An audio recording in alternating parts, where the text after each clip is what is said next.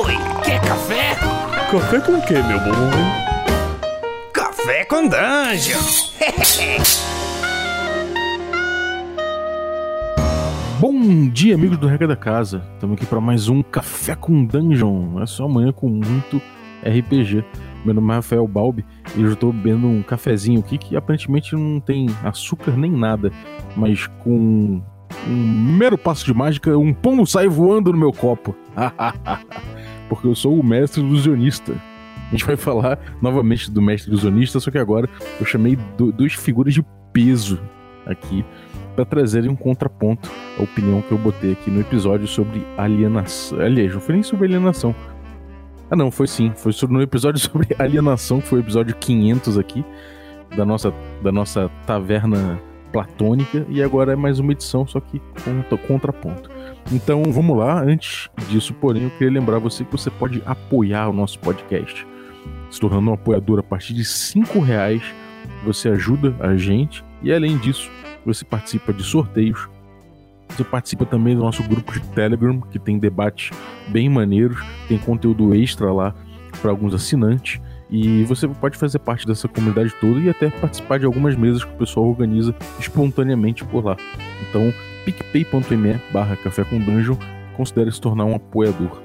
Então é isso, vamos cair dentro. Vou apresentar os convidados de hoje aqui na nossa taverna platônica. O primeiro é da casa. O primeiro é o nosso camarada do, da nossa coluna, D&D Cyclopedia, Sembiano. Fala aí, bem-vindo, Sembi. Aqui você pode me chamar de Mr. M!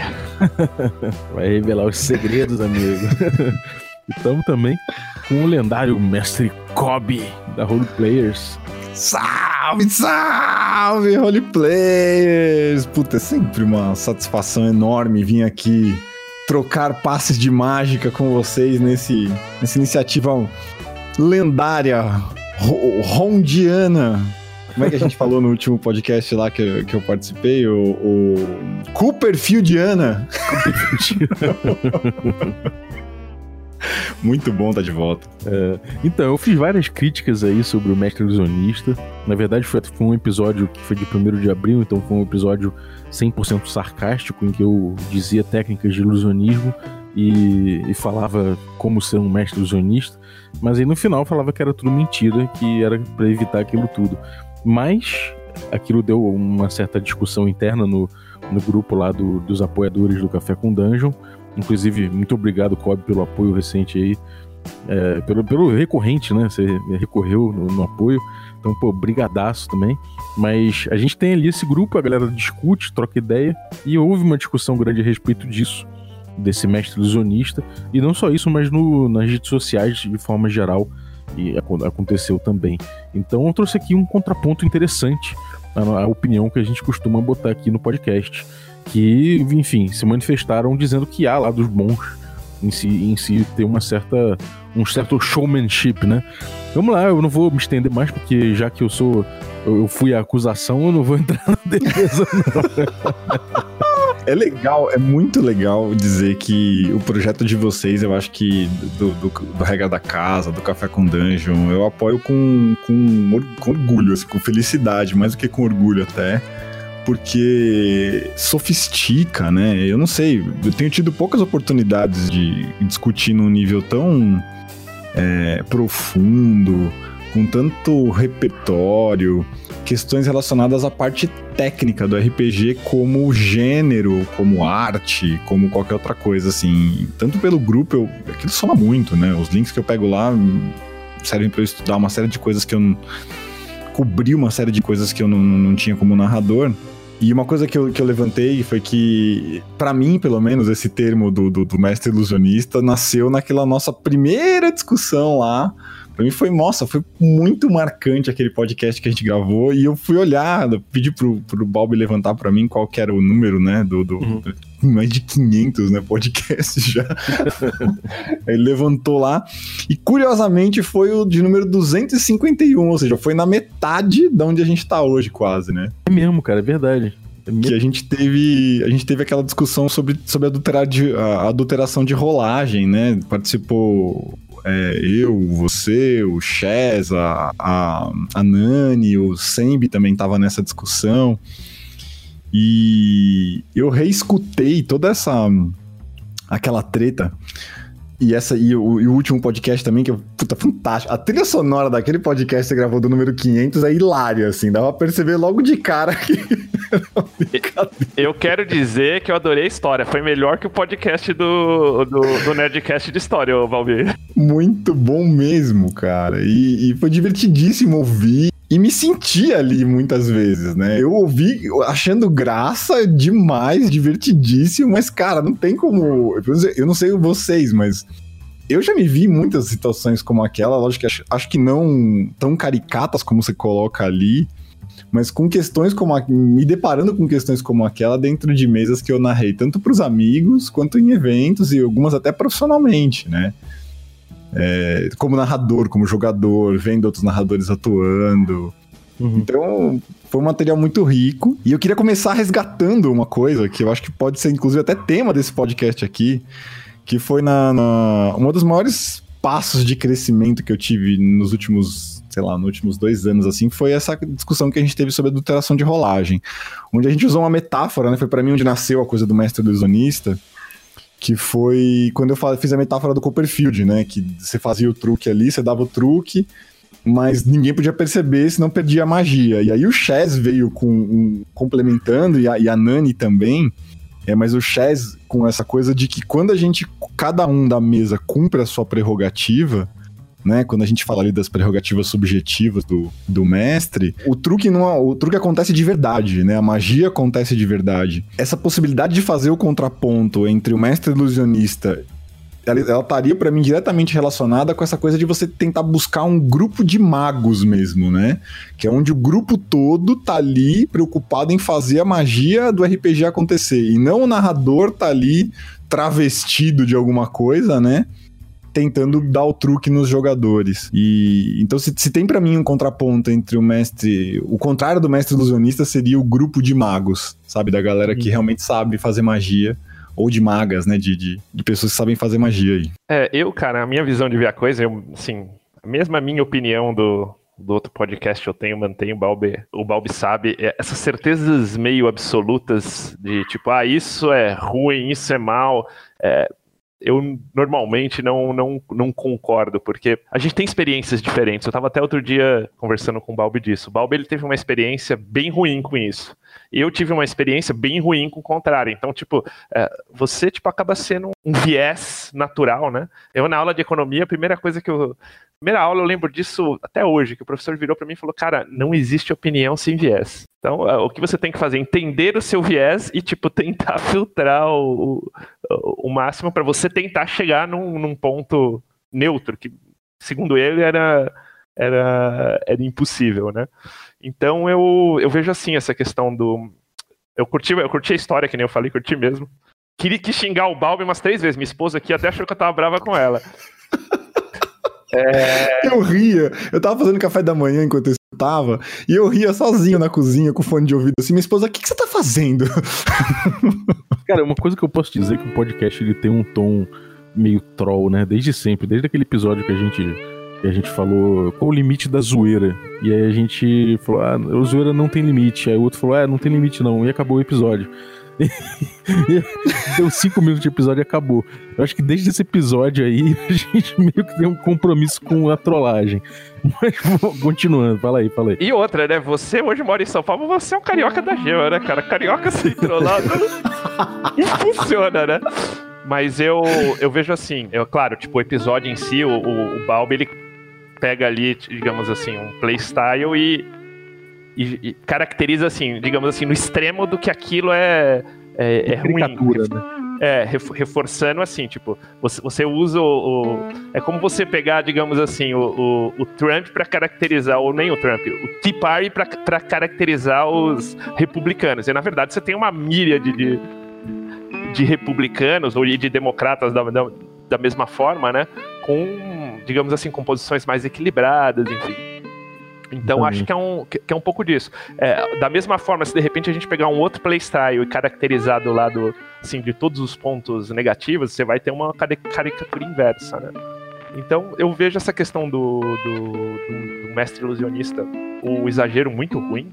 É, eu já tive, assim, não, não como a história totalmente, mas eu, eu já tive a experiência ali onde, de fato, assim, por muitas vezes você via que o DM tirava de você, assim, as consequências das suas escolhas. E isso, assim, em qualquer playstyle eu acho ruim. Isso também não é uma verdade absoluta, é minha opinião. Uh, mas também acho muito ruim quando o jogo não tem ritmo, é, o jogo é meio solto na parte de, de, história. Então, eu vou dar um exemplo, tipo. É, porque também vou jogar assim, eu vou jogar Avernus. Eu já vou montar, sei lá, eu já vou direcionar meu personagem para ter um mindset para jogar Avernus. Eu quero viver aquela história. Daí você, tá, entra no grupo, uh, cara, o fulano quer ir para outro lugar, tipo, nada a ver com o inferno. Porra, eu fico puto de jogar assim, porque eu estou jogando e não sou. De, não tô falando como DM, como jogador. Cara, porque eu quero viver aquela história. É, ah, mas tipo, em Avernus você sabe o final, vai matar lá o. o sei lá, Zariel. Mas, cara, tipo, eu sou da opinião, como Matrix que o, que o Neo, o Morpheus fala pro Neo. Eu sou, eu sou o cara que acho que muitas vezes é, é, você sabe o destino, mas o que importa é a jornada. Então é, é um pouco isso. Agora, claro, tipo, para mim fica muito chato quando independente do playstyle, o cara tira, tipo assim, tira o peso das escolhas dos jogadores. Isso é muito pesado para mim também. É quando, do, do, de todas as coisas que o, que o episódio trata, que mais me, me dói é quando você fala da ilusão de escolha, né? De alterar o resultado das rolagens para tirar a agência do jogador. E nesse sentido, eu queria trazer um pouco da experiência que eu vivi essa semana, na verdade, foi a primeira vez que eu joguei dentro do West Marches que, que, com a galera lá do, do grupo de, de Old School, né? E eu tenho ouvido muitos podcasts aqui do, do Rega da Casa e lido algumas coisas a respeito, as indicações que vocês passam do, do, do Primer e alguns conceitos com os quais me identifico muito e que eu tô voltando a incorporar com nome, endereço e telefone nos meus jogos mesmo. E eu fiz uma. Eu comentei com o pessoal que eu joguei, né? A pessoa da, da Role. Falei, puta, entrei, joguei a campanha com os caras, eles têm um estilo muito diferente, né? Do que a gente tá acostumado a jogar e do que eu tô acostumado a jogar, e é isso enriquece muito a gente. E primeiro rolou uma zoeira sem limites, assim, né? De lógico que tem que rolar uma zoeira, né? Porra, como assim você vai jogar e não chama ninguém? Você nunca joga com a gente, vai jogar com os caras. Aí depois que tudo passou, me fizeram uma pergunta. Falaram, mas e aí, cara, conta pra gente o que, que você sentiu de diferença desse playstyle pro nosso, assim. Que maneiro curioso, rolou uma curiosidade da galera, assim. É, e porque o pessoal, puta, como é que fica, né? Meu irmão mais novo, mora na Hungria, vira e mexe, quer jogar comigo, falou, cara, como assim você foi jogar, não me, não me chamou, me conta o que, que você aprendeu lá, que, como é que foi, né? Primeiro agradecer o Carlinhos e o grupo que jogou comigo lá, que foi bem legal. É, elogiar a trilha sonora, que é incrível, o Carlinhos consegue, cara, a trilha sonora dos jogos dele é muito, Clara Nunes, Bezerra da Silva no D&D, no, no D&D, cara. Quando é que eu fui imaginar, quando é que eu ia imaginar que vivenciar esse tipo de coisa. Mas a comparação que eu fiz, e até para trazer outra metáfora legal pra gente discutir aqui, porque da última vez foi bem rico, foi meio assim, é, quando você entra para jogar um Avernus, por exemplo, ou quando você entra para jogar um, uma campanha pronta dessas que a Wizards produz, né, do Dungeons and Dragons, ou mesmo outros sistemas que você tem uma, uma aventura que já tem começo, meio e fim definido, né, é, ou que você tá com o foco um pouco mais na narrativa e menos é, nas regras, como, como a narrativa emergente, como um produtor de narrativa em si, que eu, agora que tô entendendo, quando tô entrando no jogo de vocês, eu tô entendendo como isso funciona, né? A comparação que eu fiz foi mais ou menos a seguinte: é, foi com videogame, que é uma coisa que faz parte do meu repertório e que faz parte da galera também. Eu falei, cara, é mais ou menos assim. Eu me divirto quando eu pego para jogar um, um Tomb Raider, que eu sei que a história tem começo, meio e fim, mas que eu tô ali e, e as minhas escolhas interferem no jogo em um determinado grau.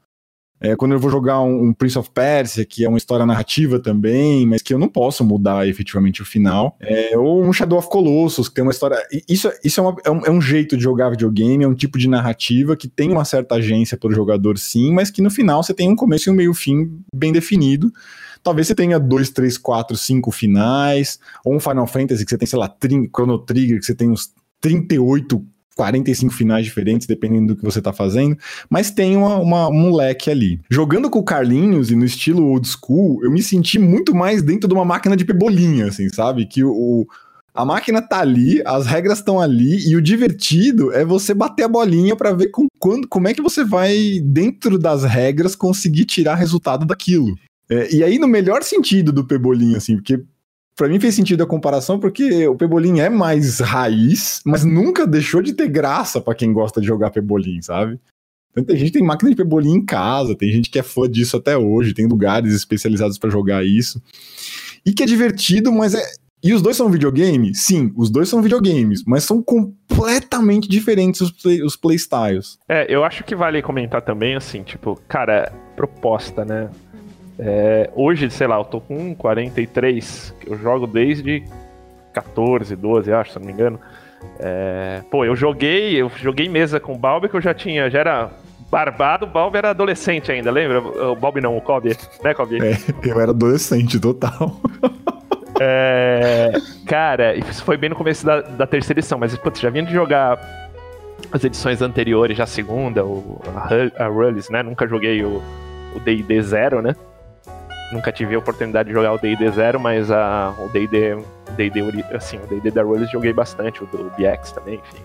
E, cara, o que que eu vejo, assim, o que que você busca num jogo? Então, é, é eu, por exemplo, o que que hoje, cara, me dá tesão de jogar RPG? Eu curto ficção, curto fantasia, então, cara, eu sou ligadão nos mundos, eu curto as IPs, então eu quero viver a experiência de uma IP específica. Uma IP é um, tipo, um cenário, tipo Star Wars, tananana. Pô, tipo, pô, leio aquele romance, eu quero viver aquela experiência. Não exatamente aquela, mas uma dentro daquele universo ficcional. E eu curto aventura épica. Então, é, é, eu quero viver aquilo. Ah, isso quer dizer que eu não quero morrer? Não. Tipo, o Gruntar me matou agora na Baldur's Gate, lindo. esculaçou eu e deixou só um sobreviver. Eu tive tipo, que me sacrificar para uma do grupo sobreviver. É... Cara, e é legal, assim. É... Por quê? Porque.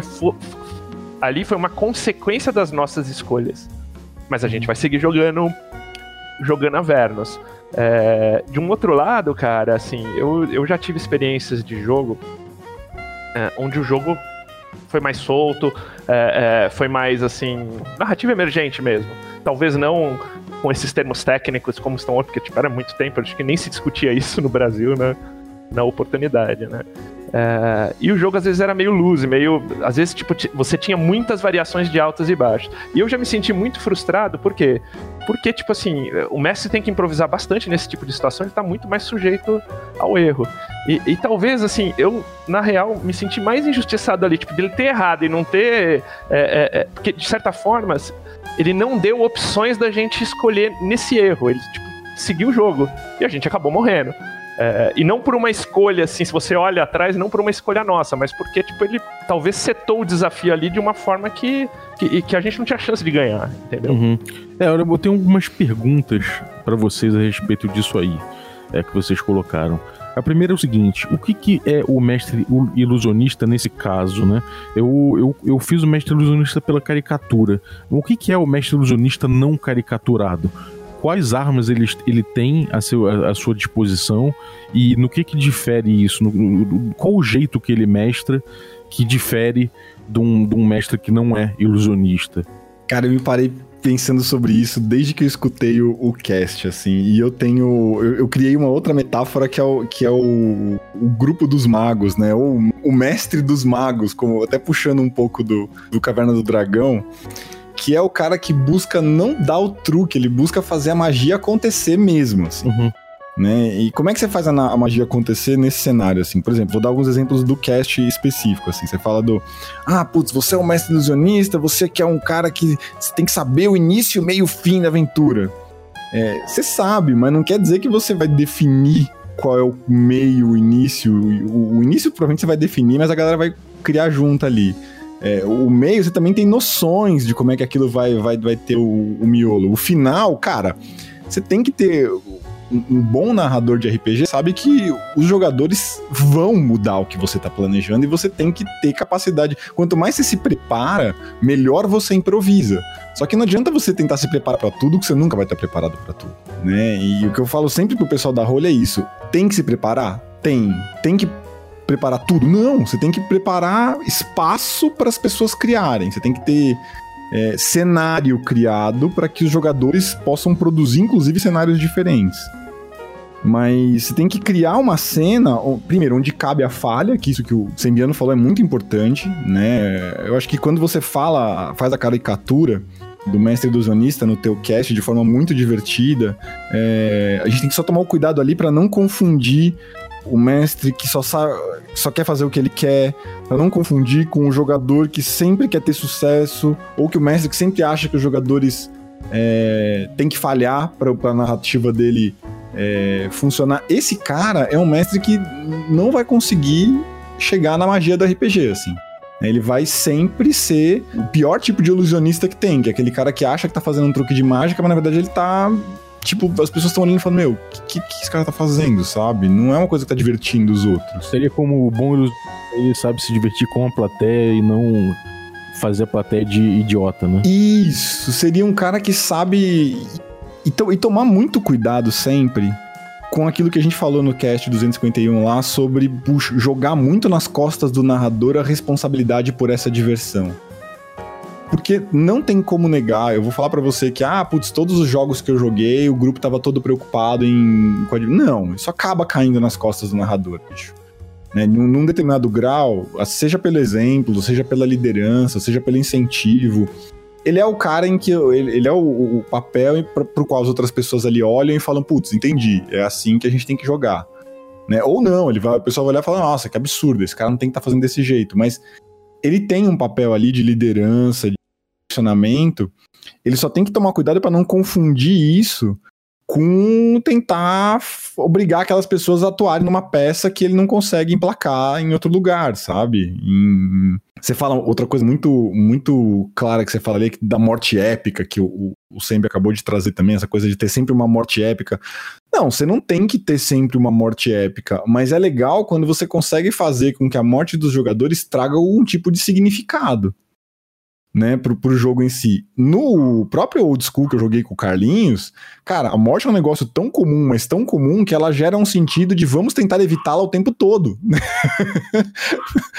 é a coisa do pebolinha, a bolinha tá sempre caindo, vai cair, pode, ela pode cair a qualquer momento. Vamos tentar evitar o tempo todo. E essa é a diversão, justamente, da morte significativa e não necessariamente épica. Não precisa ser um espetáculo, aquela cena, né, é, incrível que no fundo, o, o que eu acho que é o mais rico da discussão sobre essa coisa do, da ilusão do jogo, boa ilusão e a má ilusão, o mau truque, o bom truque, é que no fundo são pessoas ali, né? Então você tá falando, quando você fala de medo de matar um personagem do jogador, você tá falando de medo de lidar com frustração dos seus amigos. Quando você tá falando de é, um mestre que tá mais preocupado em contar a própria história do que em ajudar os jogadores a, a contar a própria história, você tá falando ali de desejo de agradar sempre né, desse, desse peso que o narrador tem de dar um espetáculo, ele dele, dele tá sempre querendo agradar, né? Quando você fala de vamos trazer para mesa e vamos discutir com todo mundo até onde vai a, a prerrogativa do mestre, tá falando de abertura para debate, de exposição de pessoas, de alguém levanta a mão e fala, meu, não gostei do jogo né? Por causa disso, disse, disse, da galera ter abertura para ouvir feedback, dar e receber crítica. São coisas que não são úteis só para RPG, são úteis para vida, sabe? É, eu, eu vejo assim, cara. Uh, da, da, das partes que eu acho, tirando, que como você falou, essa parte de caricatura. Acho que o, o primeiro ponto é dizer o seguinte: eu não acho interessante para quem está começando ir por esse caminho. Isso acho que eu quero deixar claro por quê. Porque é, é, tende, assim, é, é uma coisa que.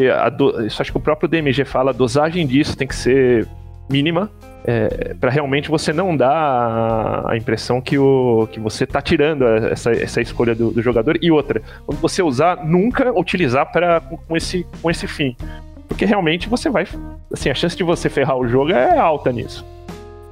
Agora, eu acho que tem determinados tem, é, determinadas situações onde, é, te, às vezes, isso acho que a gente até discutiu. Eu prezo muito o ritmo de jogo, eu acho que, tipo, ajuda bastante. Engajamento. Eu acho que alguns artifícios desses, eles ajudam nessa questão de engajamento e ritmo de jogo. Então, por exemplo, você tem um combate ali, e isso às vezes acontece, que tá meio, assim...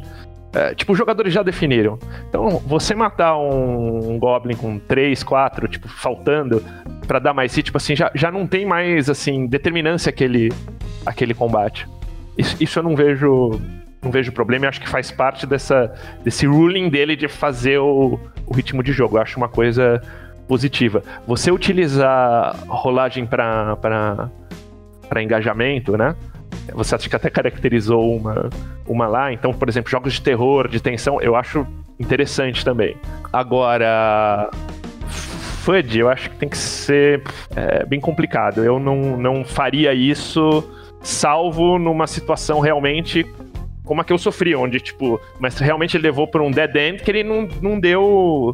Ele não deu, tipo assim, uma chance da gente. E não foi uma escolha nossa, tipo, ele foi um desafio que ele, que ele propôs e, e não deu a escolha. E daí ele nos matou assim, nos matou ali. Isso, tipo, a gente era, era adolescente. Foi, foi uma frustração para mim tão grande como, tipo, se eu descobrisse que ele, tipo, roubou o dado para matar ou para deixar a gente, a gente viver, saca? Então, na, no meu ponto de vista, essa parte de engajamento, é, de um drive de história, ele é legal, porque eu, eu, pelo menos, me sinto mais imerso no jogo dessa forma. E no conceito de personagem também, né? Que é um pouco do que você falou, que a, a gente estava até discutindo outro dia, dessa diferença do OSR que o pessoal fala que é, é um proxy exato e que você não tem construção de personagem. Você até explicou muito bem, não, você tem essa construção de personagem. Sim, que você não é um conceito previamente definido. Eu, por exemplo, curto previamente definido, me ajuda a jogar, me dá, uh, dá gosto de fazer um background, tipo, e setar um mindset do, do, do meu personagem para jogar, saca? Eu tenho algumas perguntas em relação a isso que você falou. É, você falou aí, vocês dois, né? Vocês falaram de, de, algumas técnicas, de algum jeito de tocar o jogo e de que existe uma sintonia fina a se fazer em relação às decisões que o mestre toma para que ele, de certa forma, conduza o jogo, né? É, ele faça o jogo ser uma experiência, é, uma experiência boa para todos à mesa, etc. Agora tem uma dúvida em relação a isso, que é que é, eu acho que é, um, é um, um dos pontos de conflito entre as visões de jogo, né? Que a primeira é a seguinte: a gente tem aí essa coisa da agência do jogador, né? Que é que é basicamente o que, que é a agência do jogador? É o jogador ele, ele ter a, a plena consciência do risco que ele está assumindo e da oportunidade que ele está buscando, né? Ou seja, ele ter esse julgamento bem, bem, bem claro para ele, bem parametrizado e que isso, que a opção que ele tomar vai ter consequências, vai gerar consequências, né? É... Isso aí, dentro desse parâmetro de que se ele faz isso e aí ele usa, a gente usa o sistema para que essa agência do jogador seja parametrizada e a gente sabe que isso aí vai dar um, um, um resultado, né? Dependendo do dado que ele tirar. O mestre, ele pode, ele, ele pode conduzir isso da melhor forma, como vocês falaram. Qual é a melhor forma de conduzir esse tipo de coisa, é sem ferir essa agência do jogador, né? Como, como, como conduzir esse tipo de coisa sem que você seja sintético nessa, nessa questão. Tenho, eu vou usar um exemplo que você. Uma sugestão que você deu, por exemplo, no, no cast pros, pros iniciantes, que eu acho que aquela série, é uma das, na minha opinião, talvez seja uma das mais fantásticas do, do Regra da Casa. Assim. Valeu. virou, virou cânone da, da, das oficinas da Roleplayers, aquilo lá de tão bacana que ficou. E você dá uma dica ali, por exemplo, que é o seguinte: você fala assim, aparece, não, não, fica perdendo tempo fazendo a galera aceitar uma missão. Chega com eles com a missão já aceitada. Então tem lá o nobre uhum. que, que quer resgatar o tesouro dele, o grupo todo já topou aceitar essa missão e pronto. Sim. Então você queimou aí, você destruiu a agência dos jogadores no, no Ponto que os caras não podem escolher se eles querem aceitar ou não, mas você trouxe uma proposta para os jogadores. Olha, a proposta do jogo é essa aqui, né? Não fica tentando inventar moda, que nem se aparece alguém lá, por exemplo, no jogo de Arcaia que a gente joga, a proposta do jogo é descer no canyon, buscar tesouro e morrer, e, e morrer tentando. É aquela ideia de que tem um setup, né? De que você tem uma proposta. Então, assim, a agência do jogador, nesse caso, é, se reflete a eu vou topar essa proposta ou não, ou não vou, né? Se ele não topar, ele tá fora da mesa. Vai jogar outra coisa, sabe? Exato. Então, é esse ponto que também fica caricato de, pô, o cara chega com um jogo que só ele quer jogar. Cara, é isso, ele quer jogar esse negócio. Se você não quer jogar isso com ele, vai jogar com outra pessoa, sabe? E quero dizer que acontece o contrário. Eu já, por exemplo, cheguei numa mesa, porra, tipo, que não tinha proposta. Eu juro pra você, eu fiquei uma, duas sessões, cara, tipo, o que, que eu fiz? O culpado era o DM, eram os outros jogadores? Não, o culpado era eu que entrei na mesa errada, tipo. Tem jogo também que descobre isso junto, né? Que é o Dungeon World, por exemplo. Você vai, vai debater o que acontece. Mas, de toda forma, o que é importante é que você exige, existe um setup, né? Esse setup eu acho que ajuda muito, cara. A, a não ter esse tipo de, de discordância e de experiência ruim com o, me, o mau mestre ilusionista. Sei que existe isso, né? Mas o mau mestre ilusionista e o bom mestre ilusionista. O que, o que favorece a magia do RPG acontecer é todo mundo tá contando uma história nas, na qual ela, eles gostariam de estar tá participando. Assim. Porque no fundo você tá vivendo uma história ali, é na imaginação das pessoas, mas tá vivendo uma história ali. Às vezes é mais vívido do que você ver um filme, é mais vívido do que você do que você assistir uma série, mais vívido do que você tá num filme de RA. O Weber, o piloto de mouse, vive falando isso para mim. Ele falou, cara, minha imaginação é em 4K. Então, quando começa, quando você começa a descrever as cenas do RPG, para mim, ele acha a parte descritiva muito importante. Mas vou dar o, o, contraponto que é com o Carlinhos, por exemplo. O Carlinhos não tem perfil descritivo. O perfil do Carlinhos é focado nas regras de OSR, na uma, uma, numa eficácia, numa perspicácia, num raciocínio incrível de aplicação dessas regras, para que a pessoa saiba onde começa e onde termina a pazinha do pebolim dela. Se eu ficasse ali falando, não, espera, o Carlinhos, como é que é esse desfiladeiro? Tem o quê? Tem névoas por cima dele? É, a reentrância do sul. Se eu ficasse pedindo isso ali para essa mesa, cara, eu, eu, ia tumultuar o jogo, as pessoas iam, eu, eu odiar mesmo. Você, olha, isso é uma coisa, uma coisa que é importante pra gente no, no old school, que é o seguinte, essa interação, ela é importante para que você tome decisões. Então, na verdade, ela faz parte da, de você desvendar o desafio. Se você souber, por exemplo, que tem névoa, você pode perguntar como está o, o ambiente. Eu consigo ver longe ou, ou tem uma névoa? Assim, eu entendi. Nesse sentido de você puxar. Nesse sentido de você puxar uma dica. Eu quero dizer assim é eu tenho uma, a, a gostar mais de jogos onde o narrador é, dá, dá, o, dá, o, dá o fluff da coisa com um pouco mais de ênfase e tal. Só que ali, puta, a gente tem tempo para jogar, né? Tem uma, uma ou duas horas pra gente jogar, não dá para ficar perdendo muito tempo com isso. É, você tem um foco maior, sim, na, na, na parte de, putz, se faz sentido, por exemplo, ah, vai ter uma magia, você vai estar tá fazendo um foreshadowing, por exemplo, a gente chama na, na roleplay de insinuação, né? Quando você está fazendo uma insinuação de algum desafio, ou está dando alguma dica de que é algo que vai. Isso ele tem maestria em fazer, né? O que eu estou querendo dizer é que para um estilo de jogo, para um playstyle, onde você tá com jogadores que gostam mais da parte gráfica da coisa, assim, você vai perder 10 minutos fazendo a descrição de um, de um início de jogo, de um jogo de, de duas horas em que você tem tempo para acabar, e a galera não tá ali para isso, puta, você vai acabar frustrando os jogadores. Do mesmo jeito que um cara que o mestre tá lá escrevendo pro grupo, a forma como o dragão abre as asas e ele tá se colocando e tal. E entra um cara e fala, tudo bem, mas qual que é a CA dele? Vai frustrar a galera, né? E é uma questão de Sim. playstyle mesmo, né? Você conhecer você, né? se conhecer, que é isso que o, que o Sembi falou no começo, qual que é o teu viés de jogo, né? Uhum. E qual que é o viés de jogo das pessoas que estão jogando contigo? Deixar isso muito bem, bem estabelecido. Que é, é, a dica que você deu pro iniciante, é, bicho. Se você vai entrar nesse pebolim aqui, né, nesse joguinho, o joguinho é esse. Não adianta você vir querer jogar Shadow of Colossus no pebolim que não vai funcionar. Não ia jogar dama no meu tabuleiro no, com, com as minhas peças de xadrez, né? é, e eu, eu acho, assim, sendo sincero, é, não tô cagando regra aqui, mas assim, eu acho que o ideal, o Balbi comentou isso, acho que, tipo, no mínimo, você, no mínimo não, não vou usar esse termo, mas assim, seria muito bom se você tivesse também é, experiências em outros playstyles. É, sim, sim. Né? É, para que você realmente consiga, tipo, é, é, setar assim, qual é seu gosto. Sim. Agora, é, voltando àquela, àquela pergunta da agência lá e tudo mais. É, agora, Sembi, você deu o exemplo aí do.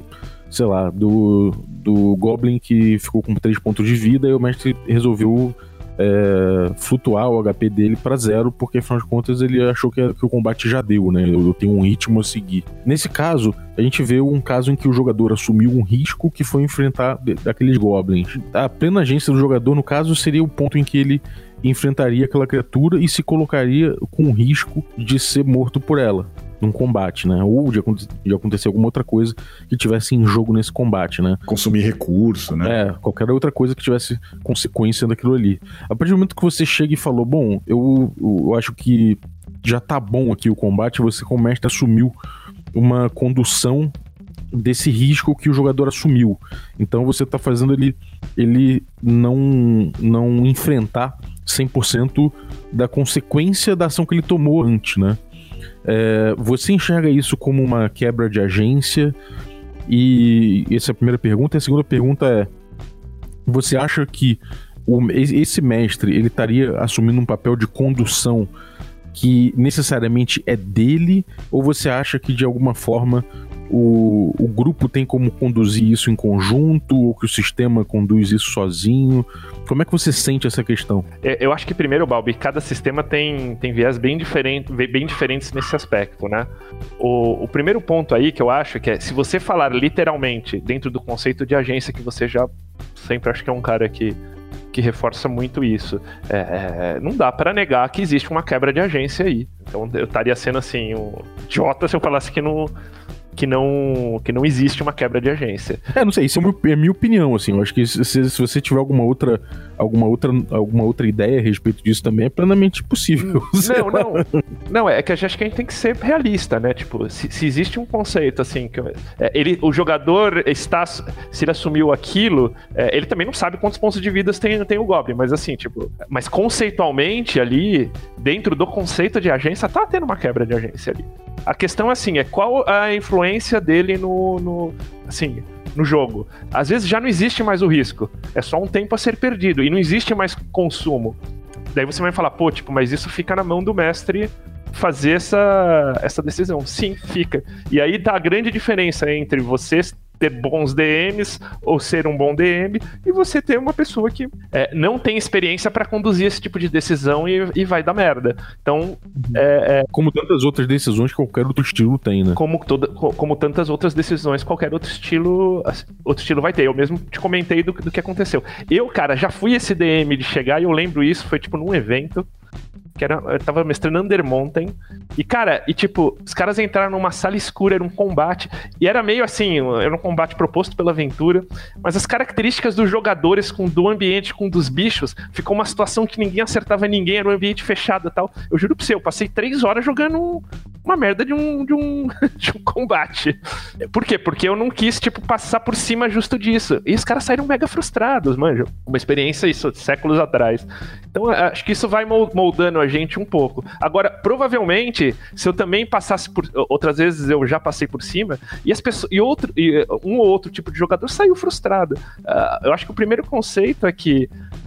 se- Quando você tá principalmente num grupo mais aberto, você não vai agradar todo mundo, né, né, Balbi? Mas o que eu gosto, cara, assim, é, eu valorizo mais como jogador é, é, esse lance de você dar esse ritmo e eu prefiro abrir mão dessa agência quando o DM sabe fazer essa escolha bem é, do que é, se eu tivesse que escolher uma, uma das opções do que ele deixa, do que ele deixa seguir, saca? Entendi. E, e Kobe, quando aparece o Mr. M e mostra a mágica, como manter esse espírito de que. Ou, ou sei lá, eu- o que eu quero dizer com isso? Eu quero dizer, por exemplo, quando.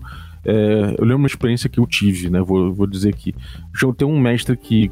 Do meu grupo original, que ele gostava de fazer flutuação de HP, ele, gostaria de, ele gostava de saber quanto de HP eu tinha antes de fazer o ataque, e era aquela coisa do. Quanto, quanto de HP você tem? 3? Hum, ele te deu 2 de dano, sabe? Aquela coisa assim. Com o tempo, assim, é claro, a gente percebeu que, que rolava isso, e o grupo passou a ficar um pouco. é, se sentindo um pouco invulnerável, por assim dizer, porque a gente sabia que a gente tinha um papel a cumprir numa história e que a gente não ia. não, não, tinha riscos, porque o, o, o desfecho das coisas estava um pouco na cabeça do mestre. Né? Claro que o mestre se adaptou a isso também, é um grande mestre. Até hoje é um cara que eu, eu gostaria de jogar, apesar de ele estar meio parado. Mas o que é. O que fazer quando a magia se desvela, quando o Mr. M aparece e entrega o truque?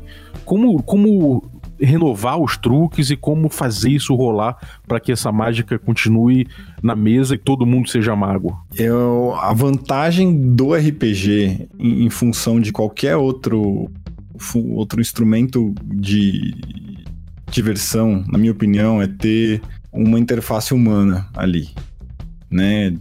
Que consegue usar de as tais soft skills que o mercado pro- profissional fala agora, né? Empatia, é, feedback, é, inteligência emocional. Rolou de, de, de, de- puta, o truque ca- caiu o pano, né? Tava lá o Copperfield fazendo um tremendo espetáculo, veio alguém puxou a saia da moça, né? Ou levantou. Viu o fio de nylon? Primeiro com humor, né? Eu, eu sempre gosto de, de, de- de- Por isso que é, uma- é um dos motivos pelo qual eu admiro tanto regra, que eu acho que vocês, vocês não se levam a- tão, tão a sério, assim, sabe? E, e isso é muito legal, porque vira piada depois e a pessoa se diverte. É legal tomar cuidado pra esse humor não virar um, um bullying também, né? Tipo, pô, o narrador se ofende mesmo com aquilo, que é pra ele é uma coisa muito importante. Mas tentar levar no bom humor e feedback, cara, conversar. Né? É uma coisa que. O maior treinamento da roleplay, acho que o exercício que a gente mais faz na roleplay é um negócio chamado roda da foice, que é a gente joga uns com os outros, né, uma cena simples, depois a, o mestre quieto, todo mundo fala conversando sobre o jogo dele e ele recebendo esse, esse feedback para treinar ouvir coisas negativas e positivas a respeito do teu jogo, porque eu só acho que é legal ouvir, que é fácil ouvir elogio, mas não é sempre que é fácil ouvir elogio, não. Tem muita gente que tem dificuldade com isso. Mas o mais difícil, sem dúvida nenhuma, é ouvir crítica. Ainda mais sobre uma coisa que é tão valiosa pra gente quanto é um hobby, né? Sabe como fã é com as coisas que gosta e com o hobby é isso. Então. E muita gente, muitas vezes pessoal, né? Às vezes uma crítica ao, ao, ao jogo que você fez como mestre, às vezes é uma crítica que, que reflete em você e você fica um pouco atingido, né? Eu vou, vou dar o exemplo do pilão triplo que o Chess. Meu, eu admiro o Chess num incrível por ele ter conseguido me colocar diante de uma, de uma coisa que me fez crescer como narrador, sabe? Uhum. De que é olhar para mim para questões sobre realidade subjetiva, né, prerrogativas subjetivas versus interfaces objetivas, né? Eu virei um outro nível, né? Por isso que eu falei que aquilo não foi uma treta, aquilo foi o tigre e o dragão, né? Você quando você enfrenta um adversário, eu treino com for há 13 anos. Quando você tem a honra, né, de, de, de enfrentar um mestre que, que, que consegue te mostrar uma falha no teu estilo, né? E você de forma muito humilde, no melhor sentido da humildade, né? Que é. Humildade vem de duas palavras, humus e milita. Né? Humus é aquilo, é, é fazer sem dar nada em troca, e militas é fazer o que precisa ser feito. Então, humildade é fazer o que precisa ser feito sem esperar nada em troca. Então, quando você reconhece que tem ali uma falha de estilo sua é, e que você pode crescer com aquilo, mas é muito dolorido isso, né? É um processo muito dolorido para alguém que está fazendo algo que ama.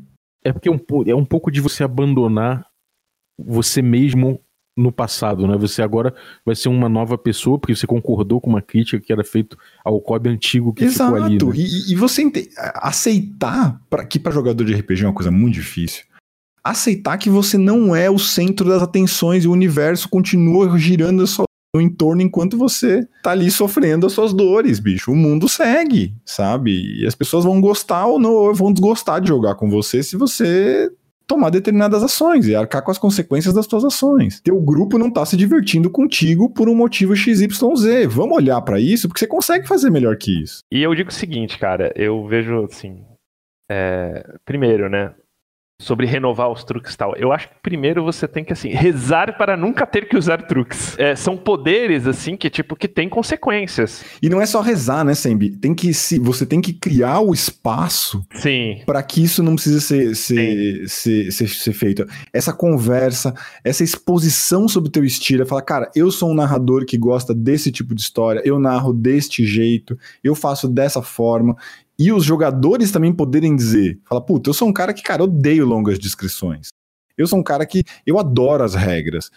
Isso tudo vai ter que criar um, um molho ali no meio, né? E você se prepara, você não só reza, você age em cima disso, né? É, e aí, cara, então é, acho que esse é o primeiro ponto. Segundo, pela, pela, pelo que você descreveu aí, tipo, nesse caso, me parece que o seu DM ele realmente usava muito esses recursos. Então você tem aí uma, uma situação de, de, de frustração. O que eu faria nessa situação? Cara, eu acharia uma ótima oportunidade não sei se ele chegou a perceber ou se demorou a perceber, mas assim, essa, uh, esses gatilhos que você está falando, assim, se existe uma sensação de invulnerabilidade, alguma coisa na sua condução talvez não tenha sido feita da forma adequada. Né? Então você tem que rever isso e ver se você não está usando demais, é, onde você fazer uma revisão daquilo, ter um feedback, se possível, mas às vezes você não tem, você vê pela, por esse tipo de reação do grupo e tentar readequar uh, é, para uma situação de um jogo mais, mais normal. Agora, vale dizer assim, no caso de D&D, que foi o que eu mais joguei, que eu posso dizer com mais propriedade. As edições têm propostas também de letalidades de forma muito diferente, né, Balbi? Ilusionismo é gambiarra ou é playstyle? Sempre. Ilusionismo, como você descreveu, é gambiarra. Moderado é playstyle. Eu vou dizer que o, o playstyle é mais pro nativo e menos pro gameista, mais pro imersivo e menos pro, pro. ou mais old school e mais modernoso, sem narrador. É, se você precisou é, fazer ali um ajuste muito.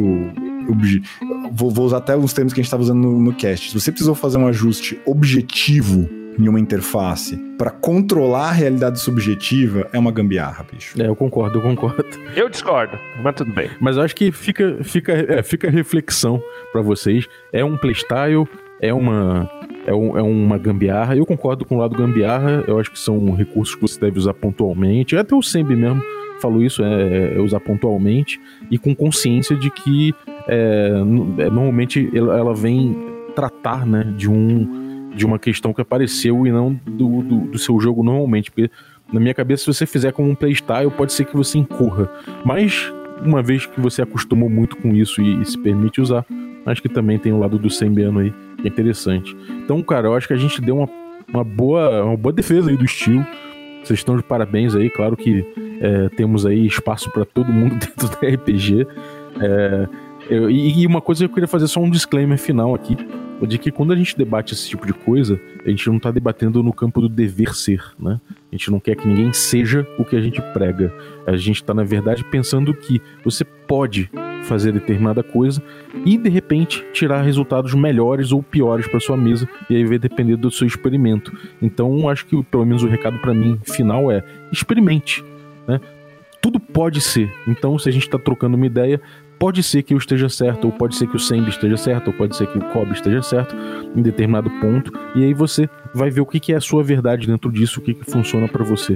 Exatamente, né? Um recadinho final, Kobe. Putz, dizer que a gente tá passando por grande mudança no Holy Players, que logo logo teremos novidades aí para o público. Os, os projetos seguem mesmo em tempos de isolamento e quarentena, mas bem melhor adaptados e estamos evoluindo. É, assine o Café com Dungeon se você puder, apoie os projetos que você acredita e confia, né? Seja jogando com a Roleplayer, seja apoiando o Café com o Café com Dungeon, seja em outros projetos tantos que existem por aí, mas apoie e participe e traga sua contribuição, tentando ser sempre aberto, como isso que o, o falou aqui. Tem um desejo enorme da gente de contribuir para que você se divirta cada vez mais, para que você é, ajudar você a ter um jogo mais legal e menos em tentar dizer para você o que é certo e o que é errado. A gente só quer ouvir você e te ajudar a ter um jogo cada vez melhor. Obrigado pelo convite, é sempre um prazer enorme estar aqui com vocês. Tamo juntasso, Kobe. E, pô, parabéns pelo trabalho sempre, cara. Tamo também despedindo aqui sem Biano. Manda teu papo aí, cara. Que, qual é o recadinho que você tem pra galera? Se você curte stream, sugiro duas que eu participo, que é a Dragonlance, que rola normalmente de terça-feiras no Perdidos no Play, e o Avernus com Gruntar, que normalmente rola de quinta. Ambas de, de 15 em 15 dias. Cola lá ou cola aí nos, nos nas minhas redes sociais, arroba Sembiano. Cara, e patrocine o. Seja apoiador, né? Do, do Café com Dungeon, porque isso aqui, cara, o que rola no podcast não é 10% do que rola no grupo, é ou não é, Valvir? Não mesmo. É, total, cara. É total. Não tem uma vez que eu não entro naquele grupo pra tirar as 5 mil mensagens de cima de mim, quatro coisas para pesquisar sobre, sobre as coisas que eu gosto. Mérito seu, parceiro, você é um ótimo mediador?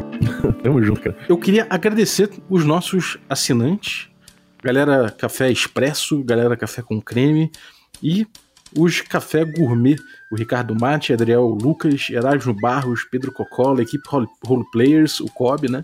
E Denis Lima. Galera, muito obrigado aí pelo, pelo apoio de vocês. O Café com Dungeon tá cada vez mais, mais recorrente, cada vez. Já, a gente já conquistou o quarto dia na semana, agora pela frente o quinto, a gente tá chegando lá, um quinto dia na semana com, com live às sextas. Então, cara, vambora que a gente está conseguindo. E se você ainda não apoia, picpay.me barra café com dungeon, conheça nossos planos e torne-se um apoiador. Se não, espalhe a palavra que ajuda muito também, ou vai lá no nosso iTunes, no seu iTunes ou no Apple Podcasts e faça um review também que ajuda, ajuda a gente a ranquear legal e aparecer para mais gente. A vinhetinha de hoje ficou por conta do José Enio. Valeu, José. Ficou muito legal, cara. Tanto barulho de café, fa as facas amolando. Ficou tudo muito bom, cara. Valeu mesmo. É, e se você quiser participar dando a sua versão da nossa vinhetinha aí, pode mandar o áudio pro WhatsApp ou pro Telegram no número que tá aí na descrição do episódio. Fica sabendo que se você mandar o áudio, tá implícito que você tá autorizando o uso do mesmo, né, da sua voz, da voz de quem tiver envolvido ali naquele áudio, pro uso no direto na nossa vinhetinha ali, mas nada mais que isso a gente não vai usar além disso não. Muito obrigado e até a próxima.